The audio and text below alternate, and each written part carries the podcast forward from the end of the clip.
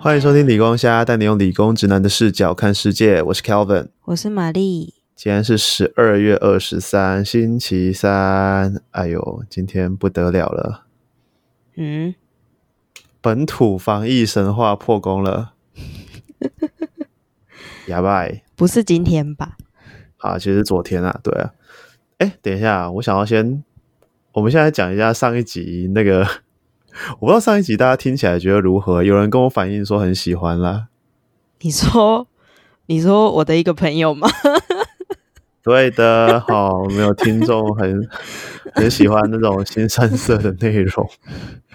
好，可是就不知道是不是每个人都这样想啊？我就可以偶尔来一下，毕竟我们的定位应该是属于知性节目吧， 还是只有我自己这样觉得？可是你这样的观众就会很摇摆哎。还好吧，我觉得有时候吃素吃久了，来一点大鱼大肉也不错哦，是这样讲吗？嗯、我个人是蛮喜欢的啦，但是就不知道大家口味怎么样。对，我我自己是觉得哦，来偶尔来一点这种呃很劲爆的内容，像哎平常到底要去哪里听赏鸟大会这种事情， 对，诶我真是大开眼界。我也是跟他变成朋友之后才大开眼界。对啊，这 个这是我、哦、这种东西真的不是路不是上随平便常就。就可以听到。对啊，哎，这个是很真的是 amazing 的体验呢。好、嗯，好，以后有机会再来跟大家分享类似这种的啊。有什么意见的话，欢迎到 Apple Podcast 或者是 IG 留言给我知道，然后帮我刷个五星评价，谢谢。哎，我现在改到开头讲，不知道会不会效果比较好，不 然大家可我真的能听是不到最后。哎，对我每次讲一讲就嗯，对，也没有人要留言给我。哎，我觉得如果真的大家发言踊跃一点的话，我们就不用每个礼拜都在那边想到底要讲什么新闻了，好累哦。就其实也蛮希望大家可以说说一下，就是可能你会比较有兴趣的题材啊，或者是我们的讲的内容的方向。哎，这样或者是你干脆就讲我们哪里讲的不好也没关系。哦，对对对对，我就只要好好讲话就没什么问题啊了。不要那种在骂，哎、也不知道在骂哪里的那种， 对对对，我觉得我觉得没有假什设么哦意，义。大家可以像我觉得之前就有听众跟我聊那个，呃，那个时候是我们对一个游戏的看法嘛，啊但嗯我觉得他论述的就蛮好的啊，嗯我觉得没差，反正我们本来就是不同的人嘛，我嗯们嗯观点会不一样也很正常。 对我跟玛丽也不是什么事情看看的角度都一样，所以我觉得 anyway 无所谓啊，就是我们都可以来讨论这个。我觉得我我蛮想要说，我们的节目可以做到说，哎、让很多呃越来越多不同的声音都可以呃互相交流这样子。嗯好，因为我觉得现在呃由于我们社群媒体的演算法这种东西嘛，它会把你爱看的东西丢到你面前，对，好，所以你就会形成一个厚厚的同温层。好，比如说你的，我们讲政治好了，这又要好呃哦假设讲到你昨天的啊那件事了。 看新闻的事，哪一件事情？看新闻哦啊！你就说我都不看新闻啊！我就说怎么会有新闻？我就平常也不会特别去看新闻啊，也不会点进去看。你就说打开 Facebook 就有啦。我说你又没有划过我的 Facebook，你怎么知道我的 Facebook 有新闻？对，然后 我就跟他说，你必须，我就跟玛丽说，你必须教育你的演算法。我是好 傻眼。好，我觉得就是这样子啊，你你的演算法，它会发现你喜欢看什么，好，然后它就会把那个东西啊越推越多，而且我觉得这样越子来越可怕，就是比如说你今天可能去浏览。比如说虾皮啊，或是 Pinko 之类的东西，你看到的广之告后开马上网页就是起那个来，东西，或是开烂起来，里面的广告就是你刚刚看的东西，一真定的啊，很一定可的。怕。非常可怕。好啦，那我们回来讲今天的话题了，就是这个确诊个案七七一吧，我应该没记错，七七一。嗯，然后这个是本土个案，然后嗯它的传染源是按七六五，好，就是纽西兰籍的机师，是长荣航空的。我一定要强调他妈的长荣航 空。为什么我要强调长荣航空呢？因为我觉得这些航空公司真的是，呃，花钱做公关花的很彻底啊。呃，怎么讲？他前阵子不是还在宣传说哦什么最潮防护衣，嗯，好、我觉得长隆这间公司就是这样子。你记不记得哦？之前我们台湾两家国际航空，华航跟长隆嘛，对，是不是都各自有发起过一次罢工的事情？嗯，对，啊，你记不记得风向大概是怎样？我不太记得了。华航那一次哦，风向大多都是支持华航的员工的罢工的，嗯，可是长隆那一次比较多声音是支持资方的，哦，这样说好像有一点印象。长隆的罢工嗯好像拖了缠绵了蛮久，他我甚印象至中甚至连到 d c a r 上面都有人在帮长隆讲话。啊，是这样哦。对我那，时我觉候得嗯，我那时候没有我觉深得入去了解这个新闻。这样一路看下来，我只能得出一个结论，就是哎，诶长隆这家公司保护费交的够多啦。 你懂我讲什么意思吗？你看昨天这件事情一开始出来的时候，大家都不敢讲，你看媒体都没有在讲说是哪一间航空公司，你看到的新闻标题都是纽吉机师，完全不讲是哪一间。我对你他妈哪一国国籍干我屁事啊？ 对不对？我关心你是哪一国人干嘛？我只想知道是谁哪把一你间放出来的？对对，谁谁管理层那么有问题，让一个机师可以这样爬爬照？嗯，对啊，啊，好啦，我们回来讲这件这个事件本身。其实我觉得大家也不用太过恐慌，就是因为目前是只有单一个本土案例。其实你要讲说它真的是本土案例吗？我们比较会担心的本土的案例是什么？就是它真的感染源不明，然后是在社区某一天突然中标的，嗯他不知道接触者是谁。嗯，对，这样这种才是比较可怕的。那你说这次的这个，哦，它因为它有明确的一个感染源来源嘛，就是那个七按七七呃七六五的那个机师，嗯是，所以这样子我觉得大家就不用太过去担心。而且目前来讲，我我们刚刚看的新闻啊，就是到目前为止有抓出所有跟那个广达员工，哦，就是按七七一的那个。接触者好，目前一采都是阳性，然后有一些呃阴性啊，然后有一些呃有症状类似症状的呃一些接触者，目前还在二采中，所以我觉得目前呃如果疫调能把这些人都抓到的话，我觉得是还不用太担心。嗯那只是说接下来又要逢跨年啊、过年等等的一些活动，大家可能自己就是要注意一下啦。对，那再来还有一个事情要讲，就是这件事情爆出来之后呢，我觉得大家又会开始讲一些什么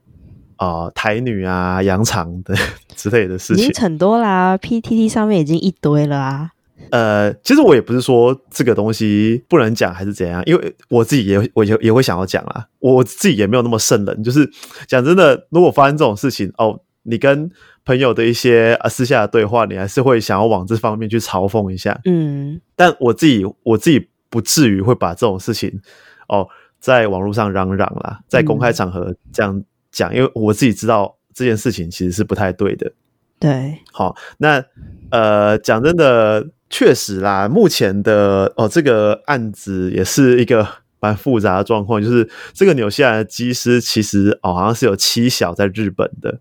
哦，目前看到的消息是这样子啊，然后他跟这个广达女员工就是一个不正当的关系，这样。嗯目前所知是这样子啊。当然，这个东西会不会是哦，只是谣传，也也也不一定。嗯但是我觉得大家应该不要放太多心力在这种八卦的事情上啦还，是尤其关是注我疫觉得，情的议题比较重要。哎，我尤其是我觉得这个女员工她其实 还蛮无辜的，就搞不好他根本不知道这个外国人有妻小在地其他地方嘿嘿啊，。就是好，虽然讨论台女跟洋场，而且 人家还是一个。六十岁的技师为什么要去倒贴人家？就是哦，这种这种东西、哎，其实我也会很想讨论这种事情。我觉得现在网络上已经开始有人开始在造谣了。你知道我今天有滑手机滑到，好像我忘记是贴在哪，但是有人贴出就是女生的照片，呃，称她为广达女的那个那个本人的照片这样子，嘿，然后就是一个大奶正妹这样，然后我大家记得我记得那个当事人有出来说对不是就他了不吧是，对对就对不，是。然后我觉得大家在在人继续在造谣的，弄下去已经会造成一些 非当事人的麻烦了。然后还有什么呃，广达女员工的各资被外泄还是什么的，然后结果也不是那个那个女生染疫的女生本人。嘿，对对，我觉得嗯大家可以把，我觉得怒火可以集中到机师跟长荣身上啊。这个女生，我我目前想不到什么可以对他发怒的理由啦。我觉得他真的蛮无辜 的。对啊，而且其实昨天就 PDD 有人在讲一个想法，我觉得蛮不错的，嗯就是哎，假设这个要是没有这个女生，好、封锁住这个机师的行动的话，这个机师以他的这么哦那个放浪怎么讲个性好哦，对对对对，哦，这么放浪的个性呢，是是否会呃跑遍台北夜店，然后这这下子意调下来，哦，就不是一百多个人这样子哦，好对像蛮有道理的。有没有可能？我对觉啊，得其蛮有实道是理的这位广达女员工用她的肉身守护了台湾的安全，民族英雄。 哎，对，舍身救国， 哎，我觉得这个想法非常好，就是。没有你，你一开始听到会觉得哎，蛮好笑的，但仔细想想，他逻辑似乎也没有什么问题。对啊，啊，对啊，我觉得以上就这样啦。我觉得大家怒火应该还是要转移到这个这个这个机师，因为据说他是对意调非常不配合啦。嗯，就我觉得这个这个机师还有长龙本身，好、长龙我觉得他们之前就已经有出包过，说什么空姐也是隔离期间往外跑什么的。嗯，然后我觉得这间公司就是对此真的态度蛮不可取的。嗯，啊、有些人会质疑说，好，为什么机师好有特权啊，可以隔离个诶三天还是五天吧？我记得他们哎，那个时间这么蛮少短的吗。，哎，对对对。可是这个特权其实是必须的，你总不可能叫这个机师好跟大家都一样隔离十四天，那他一个月就飞一班就好了，你十四天飞出去，然后到那边又十四天，然后对啊又下一个月，对啊，医师机师总是要工作的，但可是你在这个情况下面，你就是要多一些配套去保护他还有他周围的人呢、对，对啊，这个做不到就是你管理层的问题，因为你不可能，因为这种东西目前我知道的状况啊，是交给民航局去管理的。嗯，，对的啊，当然这个一层一层之间一定会出现一些问题啦。嗯但我觉得，得长隆还是对这个机师管理最第一线的的管理层啊，所以这个再怎么讲，长隆一定是要负最大的责任的。嗯，我觉得现在比较严重的问题应该是长荣是不是还有其他的漏网之鱼？嘿，这对个比我觉较得重要，因为你你说机师不可能。他就只有这一个啊，一定会有其他个啊，你也不可能，你就只有这个跑出来，其他的都好好被关着，不可能。嘿，对，每次这种问题出来，然啊后大家都想个案，啊，万一不是个案怎么办？我不觉得，如果管理层本身就有问题的话，这个会只是一个个案。嘿，我觉得他看起来就不像个案了。他可以这么惬意的哈、嗯，目前看到的是说哦，他上机也不戴口罩啊，然后就是就像，然后还有他的行踪哦，就是天母搜狗什么好事多什么的到处跑，好那可这怕哦种都情是一况些，人很多的地方哎、对啊，就感觉就是这这种怎么看就不像是个案呢、嗯，好啊，就还是对啊呼吁大家出门戴好口罩。哎呀，出门戴好口罩。其实我觉得那个有时候看新闻在采访一些人，哦我觉得包括一般民众还是官员也好，大家口罩都没有戴好、哎，都是要么就是拉到鼻子鼻鼻孔下面，不然就是 又大家没口罩有都是平的，你知道吗？没有把它拉开，拉成立体的。对对对，基本上你的口罩是那个鼻梁那边是要捏住，那个铁条是要把你鼻子包好的，然后你下巴的口罩是要拉到盖住下巴的。哦，对啊，这个这是不知道为什么大家口罩直接乱戴。好啦，那就是希望这个疫情就是台湾继续安全啊，继续是一块净土。好，我觉得虽然好本土案例破功，这听起来好像很可怕，但目前我还是相对保持乐观啦。嗯哦，觉得啊，毕竟有抓到人，那就应该就还好。嗯那接下来就看指挥中心怎么处理。所以我觉得大家也不用很紧张说，哦，为什么不要公布全部的地点啊？其实公布也没有用。 啊，人都已经去过了，你现在在对，避开嗯那些地点也是无效的啊。指挥中心有指挥中心的想法啦，我觉得相信他们在做什么。哦，毕竟哦，这些两百多天的防疫神话也不是假的。嗯，哦，我觉得我们就配合，然后这个舆论的部分就少，不要去造成说这么大的恐慌啦。我是这样想的。好，啊嗯好，下一个话题，我们聊应该算有一点过气的 Pornhub 好了。好，这件事情其实是上礼拜开始烧起来的，就是 Pornhub 上面突然被呃无预警的下架了好几支影片，然后嗯据说呢是这样子的，就是《纽约时报》一篇报道呢指出，Pornhub 上面其实有很多，比如说那种强奸片段啊什么的，这个哎。以防有人不知道啦，我们先想一下，Pornhub 应该算是目前世界上流量最大的色情网站。嗯，数一数二大的，哎，它其实就是 A 片界的 YouTube，嗯好，可以这样讲嘛？因为你其实点进去，它也是每篇影片都会给你插广告这样，然后付费制度也是类似 YouTube 那样子。嗯好，那这个东西呢，其实呃，因为《纽约时报》报道指出说，它上面很多影片都是真的真人真事，好，或者是说偷拍的等等的。那那些影片其实都造成了被害者的一个恶度伤害。呃，你怎么删，它就是还是会被上传。嗯因为呃，Pornhub 对于上传的权限相对非常宽松，好、它甚至连实名制都不需要，就是你只要有个账号，你就可以，任何人都可以上传。哦哦，对，但是目前就是因为这样子，然后整件事情就烧了起来，然后就各界开始决定要抵制。那真的比较严重的，我觉得我打击到的就是 Visa 跟 Mastercard，哦，嗯这个是两大金流服务嘛。对，你也知道，就是如果上面需要会员要赚钱的话，它必须要有个媒介让你扣款嘛。嗯对，那一旦 Visa 跟 Mastercard 停止支援 Pornhub 的话，那他们绝对是损失惨重。所以呢，Pornhub 在之后就寄出了几项改革方案，其实我觉得算是蛮有诚意的啦。哦，首先他们就是先把很多没有经过认证的，因为上面来讲的话，有一些是属于他们是专业的片商，他们就是专门有等于说有牌的在拍 A 片的， 嗯好，那除了这种的之外呢，他们几乎都把他们影片下架了。好，包括、啊、以前哦，之前有人上传的啊，台湾上传的量子力学、微积分等等的影片也被下架了。好，就台湾有一些老师会把他们的影片丢到 Pornhub 上面，我也不知道啊为嗯什么要丢 Pornhub。对，可是他们一样账号账号都被那个影片都被删光了。嗯好，那我觉得这只是一个，应该只是一个暂时性的处置啦，我猜啦，嗯好就是等他们真的呃研究出一个呃，OK，你你可以去比较好认证上传端，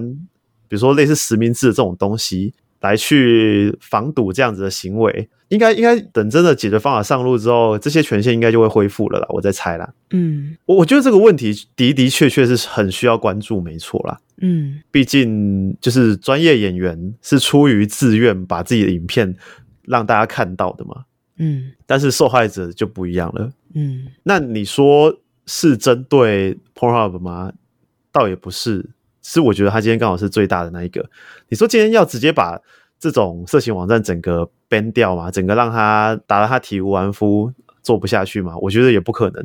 因为你打死 Pornhub 之后，你一定还会有下一个 Pornhub 再起来。嗯，对，对啊，就是你看大大小小的色情网站这么多，嗯好，除了 Pornhub 之外，你看 X Videos 还有什么很多，其实有的没的社群网站已经多到真的是多到数不清。那你会去全部 ban 掉这些东西吗？我觉得没有办法。但我觉得 Pornhub 既然他今天被打了，那他做出一个蛮好的示范，就是他真的相对的去修改他的内部政策，然后真的要好好解决这件事情。我觉得他做了一个非常好的示范。嗯那这样子也可以让之后的呃这个产业更走向一个，我觉得，诶，毕竟色情这个东西本来就是人类的天性，嗯它从古至今就没有办法被消灭。嗯我觉得如果把它全面禁止掉的话，这种东西、这种行为只会变成在地下活而且动。会更，就是现在禁止的东西会更加的泛滥。哎、啊，就像其实我们都知道，在台湾，呃，嫖妓是不合法的，除非你去工厂。嗯，但是台湾现在已经没有工厂了，已经不发牌了。对，所以变成这种哦性按摩啊这种色情产业就变成地下化。嗯那警察对这个也是睁一只眼闭一只眼，对，对啊。那这样子真的有比较好吗？嗯好、就是包括说呃嫖客跟娼妓的呃，还有、诶中间抽成的人哦，这些这些人哦，他们没有劳劳健保呢，或者是说诶他们哪一天染上了性病，要找谁负责？嗯，相对的对他们更没有保障，我觉得。对啊，我觉得我觉得是更没有保障了。这个呃，我们其实就可以再拉到另一个话题，就是其实我觉得我觉得性工作者我一直是不反对的，嗯因为我觉得既然哦他们也不是，既然如果他们是自愿的，出于自嗯愿这的是话我，的那选择哎，对，那如果市市场上又刚好有这样子的需求，我觉得他们来做这个收费没有什么不好。嗯对，因为毕竟就是有需求嘛。那你看，如果说像我们上礼拜也有一个新闻，就是北一女的学生，好、他们在校庆的时候寄出了一个哦所谓的呃高中跟女高中生聊天，跟北一女的高中生聊天呢，可以呃十分钟好像收费四十五块吗？好像好像是类似这个价钱。嗯那然后就引起了蛮热烈的讨论，然后好像生意也很好。那就有人说，哎，是不是这人是不是在物化自己啊？物化自己哦哦，我都还没想到这个层面。但我觉得不至于啦，就是你看哦，你跟律师啊、心理师啊，甚至跟医生聊天，你不是也要付钱吗？就有点像今天你是一个很会聊天的人，这是一个你的技能，你只是用哎那对个对技对对对能来帮自己赚钱，这样而已。嘿，对对对，我觉得就是这样，不需要去禁止说一个自然的供需的发生。嗯，毕竟你如果不需要的话，你就不会去消费嘛。那这种对，没这错样，子的行业也就不会存在。对。那既然它会存在，就是有它的道理。对，我对对对啊，我的看法是啊，我们不是讲女高中生啊，好，我觉得就算就是讲到我刚刚讲的性工作者，就算他真的把自己，你觉得他是在物化自己，我觉得又怎样？嗯，我觉得无所谓啊，就是我觉得可能大家对于物化这件事情的标定义跟标准不一样。嘿，对我觉得有些人会觉男生跟女得生会觉得不一样。就是身体就是完全不容侵犯的。嗯，当然啊，对于人类来说，确实聊个天跟上床，这确实还是不同层面的事情。对，对，所以我们确实整个社会啊，即便有人可以接受，但整个社会也还没有开放到说，我、觉得上床这件事情跟可以可以这么这么轻松自在的谈论这件事情，或者说拿到台面上来讲个价钱。嗯，对，所以我觉得这件事情其实蛮难的啦。其实讲真的，目前的法令台湾也是可以设立性专区的、啊，但谁敢设呢？我觉得没有人会想去碰这块烫手。对啊，大家都不敢。碰这一块嘛，因为啊，性专区盖在你家旁边，你要吗？我觉得吃力不讨好了，这个。可对是啊我觉肯得定是这这个样是，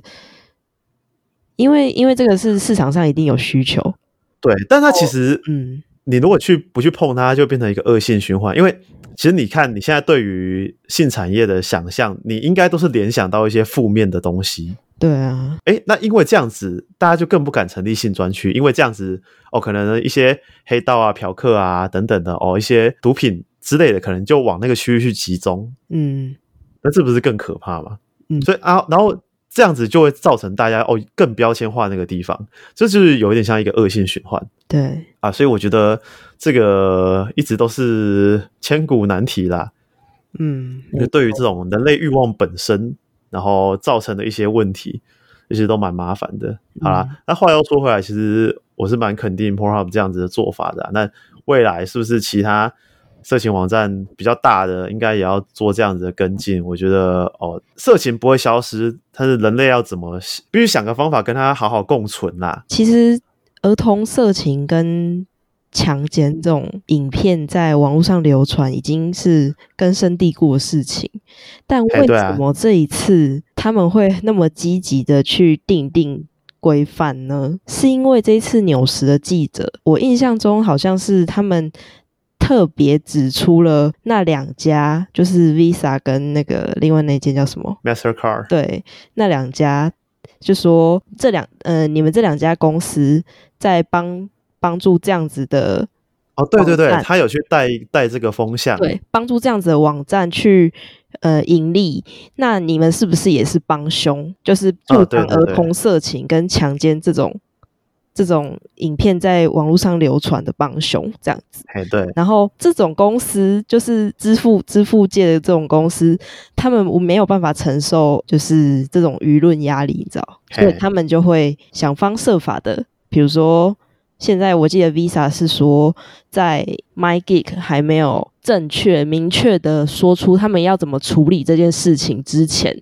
他们会停止跟他们公司的所有合作。嗯哼，对，对啊所以我觉得就是这个他们才会这么积极的去处理这件事情。就结果来讲蛮好的，但虽然你会觉得哦 p o r h u b 蛮衰的，然哦后莫名其妙就被这样打到，但我觉得这个问题，诶，有人出来打，它确实是个该被解决的问题，但是诶，要是没有这样子一个轰动的报道。哦，没有去带出一个这样子的风向，没有直接断它银根的话，是不是有可能会这件事情就继续不了了之？一定是哎，变成变成一个房间里的大象。毕竟你看是世世界上的人权团体这么多，这么多人在关注儿童色情、什么儿童保护之类的东西，可是对却对没有对人能够把色情网站那些影片全部弄掉，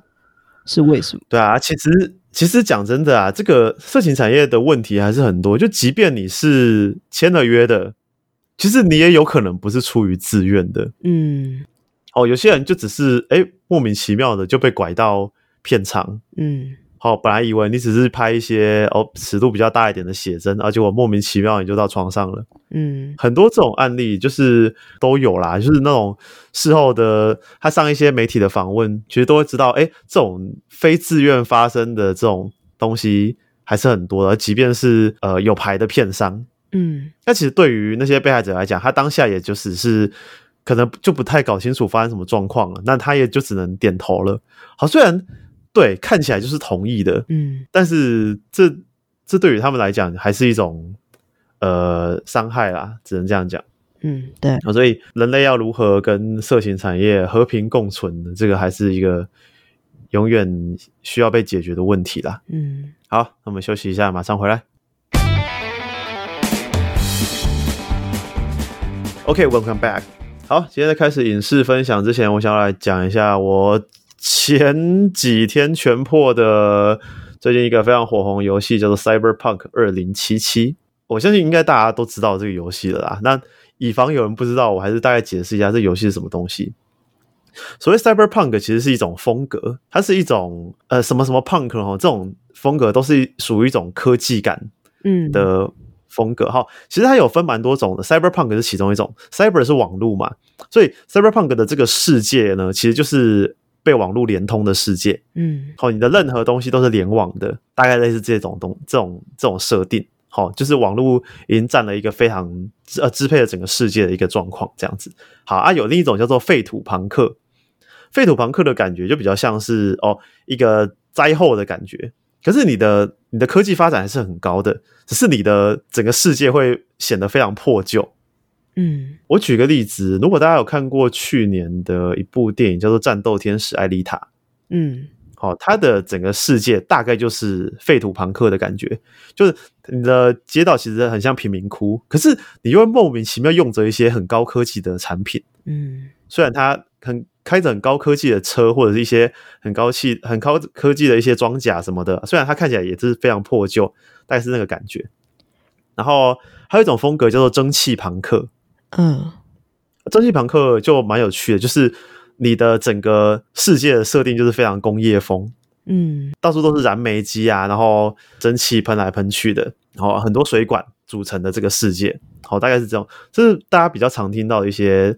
一个庞所谓庞克风的一种世界设定啊。那总而言之，它就是会有一种科技感，嗯，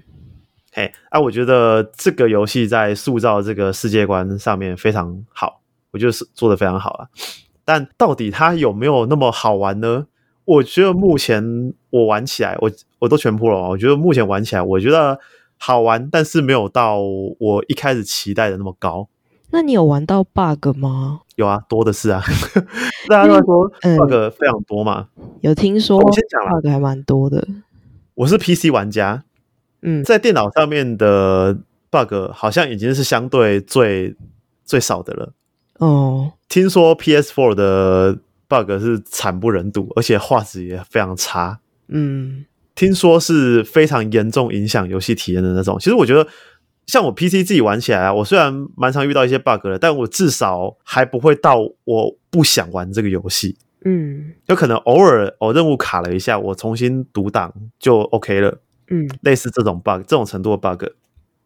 那我的大致上玩起来游戏体验，我觉得还可以哦，它没有到非常影响游戏体验，但是 PS4 听起来就是有点玩有点惨，就是玩一玩就会宕机的那种，你整个要重开。那他们这种的话，游戏可以退吗？对他们现在就是寄出了哦，呃，PS4 玩家他们让你无条件退款。哦，嗯，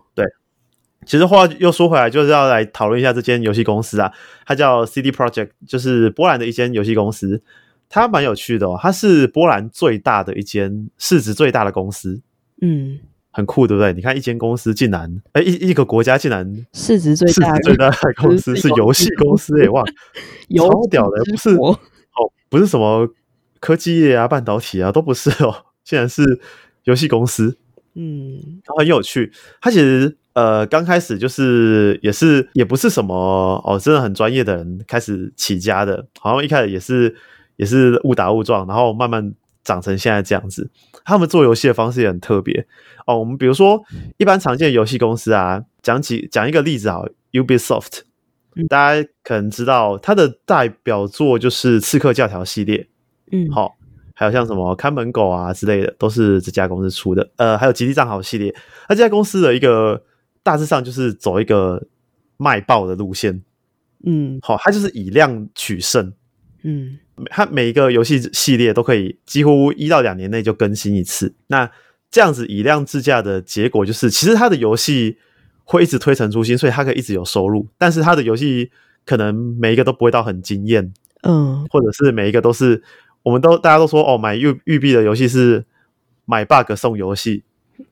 然后它的 bug 也是出奇的多。但是它跟 CD Project 就是我们这次要讲的波兰蠢驴的一个差别，就是它不会去把那些 bug 处理好，嗯好、它可能就加减修一修啊，没有就算了，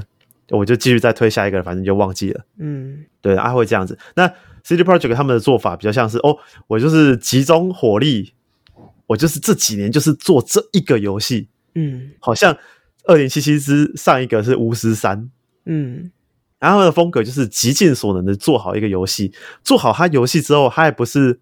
做好就算哦，它会把 bug 修到好，然后再出 DLC，就是所谓的附加的资料片，而且还免费送你，免费送哦，免费送也太好了吧？对啊，所以大家才会说它是蠢驴哦，才才会说它波波兰蠢驴，就是哎，诶哪有遇过这种公司这么佛心的？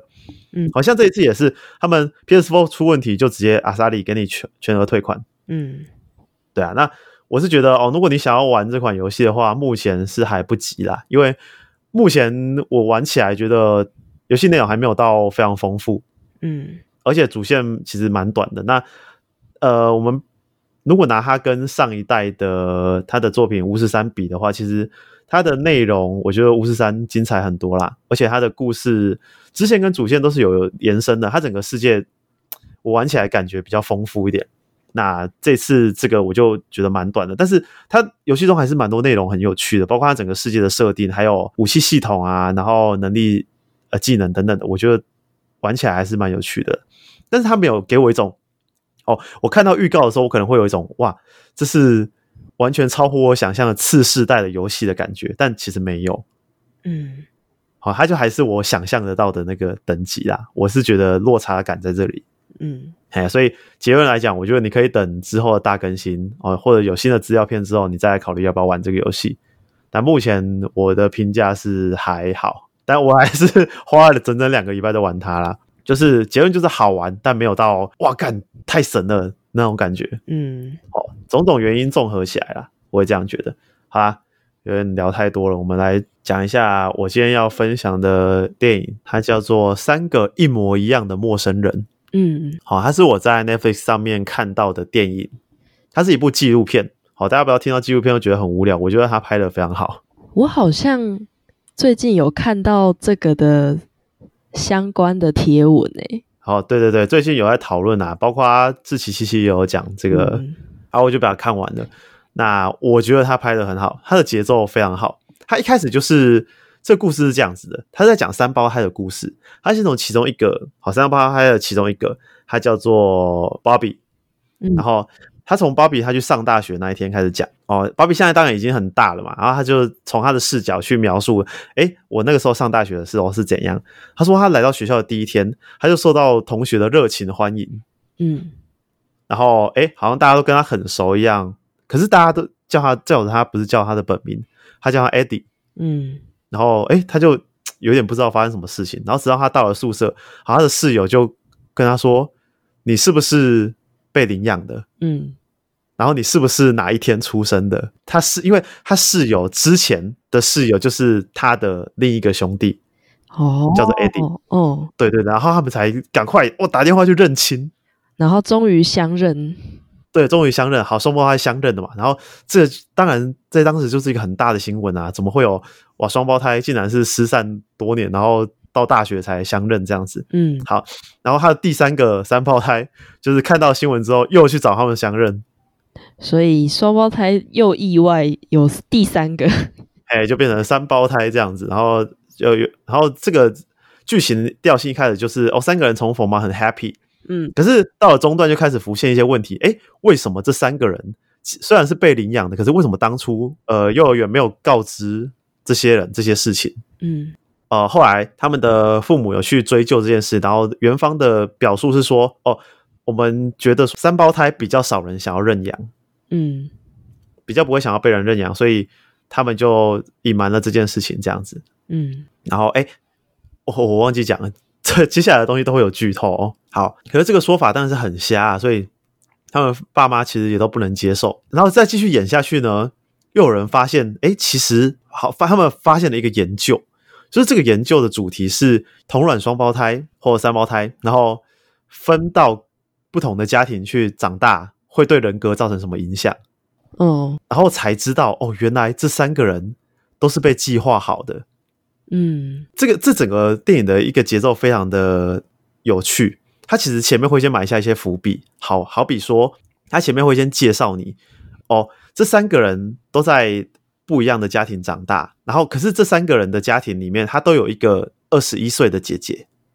嗯然后这他先塞这个伏笔之后，到后面才告诉你，原来这个姐姐也是事先安排好被他们家庭领养的，她才能观察说这三个家庭是怎样教养小孩的，哦，好可怕、哦，然后才决定把这三个三胞胎放到这三个家庭里面去，好可怕哦，超可怕，整个听起来超毛的，对不对？嗯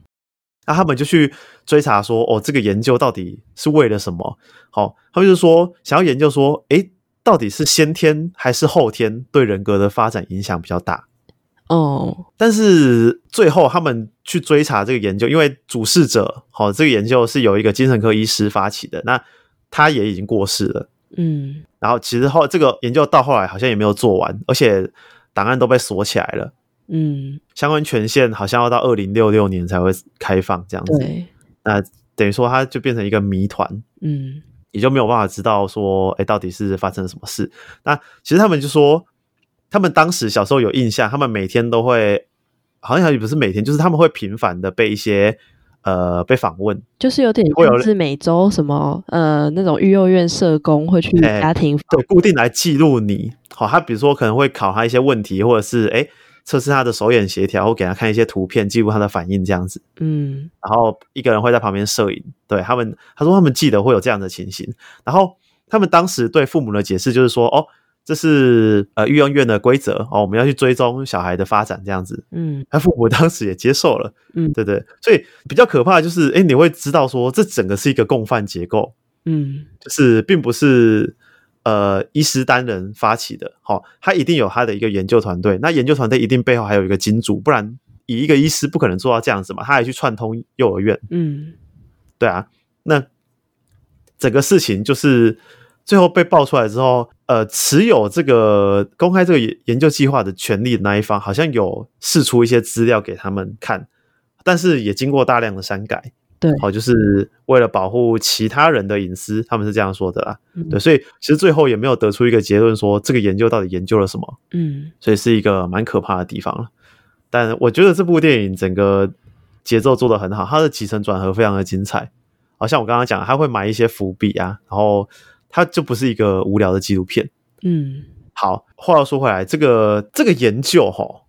对他们身心到底有没有造成一些发展呢？其实他们当初在挑研究对象的时候，好像故意就是要找精神状态会有一点问题的人，怎么说呢？因为这三个三胞胎小时候都去看过精神科医师，